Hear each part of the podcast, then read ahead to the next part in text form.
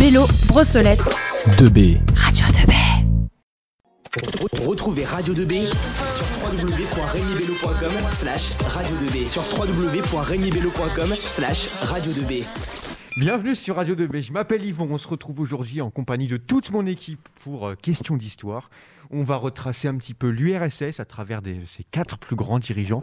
Donc je suis en compagnie de Maëlys, de Tom et de Laura. Maëlys, bonjour à toi. Bonjour Yvon, bonjour à tous. Comme tu viens de le dire, on est ici pour parler de l'URSS et plus généralement du régime communisme en général. Mais moi je pense que dans un premier temps, il faut poser les bases et parler des racines du communisme. Donc pour ça, il faut remonter au marxisme, prédécesseur du communisme soviétique. Le marxisme, qui comme son nom l'indique, est une idéologie politique basée sur une égalité complète dans la société. L'idéologie qui donnera naissance au communisme se divise en plusieurs grandes idées. C'est vrai que la place de l'État est très importante, en particulier dans l'économie où l'État doit contrôler. L'État représente le peuple, ce qui nous amène à cette idée de dictature du prolétariat. Et après, on a la lutte des classes avec le fait que les ouvriers sont censés avoir le pouvoir et que tout le monde doit être au même niveau sur le plan social pour atteindre la société sans classe. Marx a une vision bien binaire de la société, avec d'un côté les bourgeois et de l'autre les prolétaires. Il souhaite que les deux soient au même niveau. Maëlys, de nous avoir un peu ouvert les yeux sur ce qu'est le communisme. Maintenant, il faudrait que tu nous parles du début de l'Union soviétique qui reprend bah, de toute évidence l'idéologie marxiste. Oui, bien sûr, Yvon. Donc Lénine va aider à faire ce qu'on appelle les révolutions bolcheviques. Elles ont lieu car il y a un ras-le-bol général du peuple qui en a marre de voir les plus riches s'enrichir alors que le reste du peuple russe manque de tout.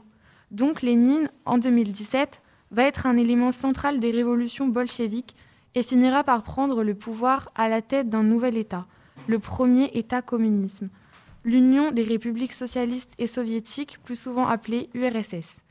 Lénine arrive au pouvoir, il fera des changements complets et profonds de la société pour passer à un modèle communisme en reprenant une grande partie les idées de Karl Marx.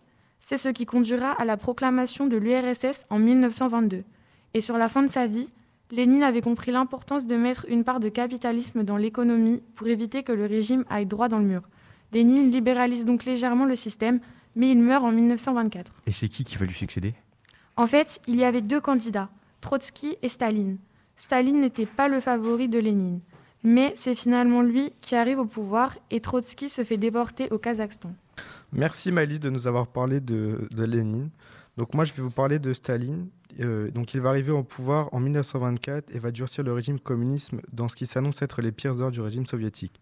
Mais tu veux dire quoi par les pires heures du communisme? Tout simplement, pour commencer, une des créations de Lénine tristement célèbre est le goulag, où les opposants au communisme et ceux considérés comme riches vont être envoyés pour travailler jusqu'à la mort. Staline va introduire la politique de la collectivisation de masse, par exemple les kolkhozes, qui sont de grandes fermes collectives dans lesquelles les paysans étaient obligés de donner leurs bêtes ainsi que leurs terres dans l'objectif de tout redistribuer de manière équitable au peuple. Ceux qui refusent se font envoyer au goulag et sont appelés les koulaks. C'est une politique catastrophique qui va créer une immense famine en Union soviétique en 1932 et 1933. Staline va mettre en place ce qu'on appelle la Grande Terreur qui conduira à l'arrestation et à l'envoi au goulag, voire à l'exécution de millions de personnes. On se rend compte que Staline va mettre en place un régime totalitaire. Et pendant l'époque de Staline, il y a la Seconde Guerre mondiale avec la montée de l'ultra-droite partout en Europe. Euh, quelle est la position de Staline sur ça? Eh bien, de toute évidence, il va s'inquiéter de la montée de cette ultra-droite ce qui ne l'empêchera pas de signer un pacte avec Hitler pour l'annexion de la Pologne. Ce pacte va rapidement voler en éclats et Hitler et Staline vont rapidement se faire la guerre. Une des batailles les plus célèbres est la bataille de Stalingrad, où les Allemands n'étaient pas préparés à l'hiver russe et se feront écraser par les Soviétiques. Staline va mourir finalement en 1953. Merci beaucoup Tom de nous avoir parlé de Staline. Maintenant, Laura va nous parler d'un autre dirigeant soviétique qui s'appelle Khrouchtchev, hein, Nikita Khrouchtchev pour être précis. Oui, bien sûr. Donc, euh, moi, je vais continuer en vous parlant de Khrouchtchev, euh, qui est également un des grands dirigeants de l'Union soviétique. Il succède à Joseph Staline, mort en 1953, comme vient de nous le dire Tom. Donc, euh, Khrouchtchev, c'est vraiment le grand dirigeant de l'Union soviétique pendant la guerre froide.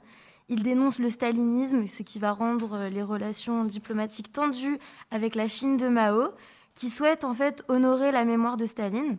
Et avec Khrouchtchev, on va se rendre compte d'un certain assouplissement de la dictature telle qu'elle était sous Staline, même si de toute évidence, on reste sur un modèle politique très dur et très dictatorial. Donc Khrouchtchev, c'est lui qui va être un des acteurs majeurs de la crise des missiles de Cuba en 1962, qui l'opposera par des alliés interposés au bloc de l'Ouest avec Kennedy, alors président des États-Unis. En fait, les soviétiques avaient des missiles chez son allié de Cuba, ce qui a fait peur aux Américains.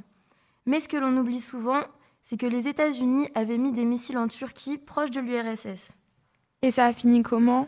En fait, après plus d'un mois de tension aux États-Unis, entre les États-Unis, l'URSS et Cuba, Castro annonce qu'il accepte le retrait des bombardiers soviétiques et Kennedy lève le blocus naval autour de l'île. La crise des missiles fut l'apogée de la guerre froide et euh, Khrouchtchev sera destitué, destitué pardon, en 1964 notamment pour ça, et qu'il est remplacé par euh, Merci Laura de nous avoir parlé de Khrouchtchev. Et maintenant, Yvon, peux-tu nous parler de Gorbatchev? Oui, Tom, bien sûr. Alors, on fait un bond dans le temps et on arrive en 1985 avec l'accession au pouvoir de Gorbatchev. Donc, je pense que c'est plutôt important de rappeler que la première grande difficulté que rencontre Gorbatchev, c'est euh, en 1986 avec l'explosion du réacteur nucléaire de Tchernobyl. Euh, Gorbatchev, c'est aussi celui qui va euh, se retirer d'une guerre en Afghanistan. Après, on le connaît surtout pour avoir euh, énormément assoupli le régime, voyant que l'URSS allait euh, droit à sa perte. Bah, du coup, il entreprend des réformes libérales et fondamentales dans le régime soviétique, avec par exemple la mise en place de la perestroïka, qui est une politique d'injection d'une petite dose de capitalisme à l'intérieur d'un régime basé sur un communisme poussé à l'extrême. Il va donc y avoir un coup d'État manqué hein, euh, de la part de sympathisants staliniens contre Gorbatchev. Du coup, hein, pour terminer, Gorbatchev, il a mis en place le glasnost, qui donne une certaine liberté de la presse, ainsi que la libre circulation de l'information, par exemple. C'est en grande partie à cause de ça que ça va amener à l'éclatement du bloc soviétique et à la démission de Gorbatchev euh, le 25 décembre 1991. Radio 2B 24 h sur 24, 7 jours sur 7. Écoutez Radio 2B. Radio 2B. Radio 2B.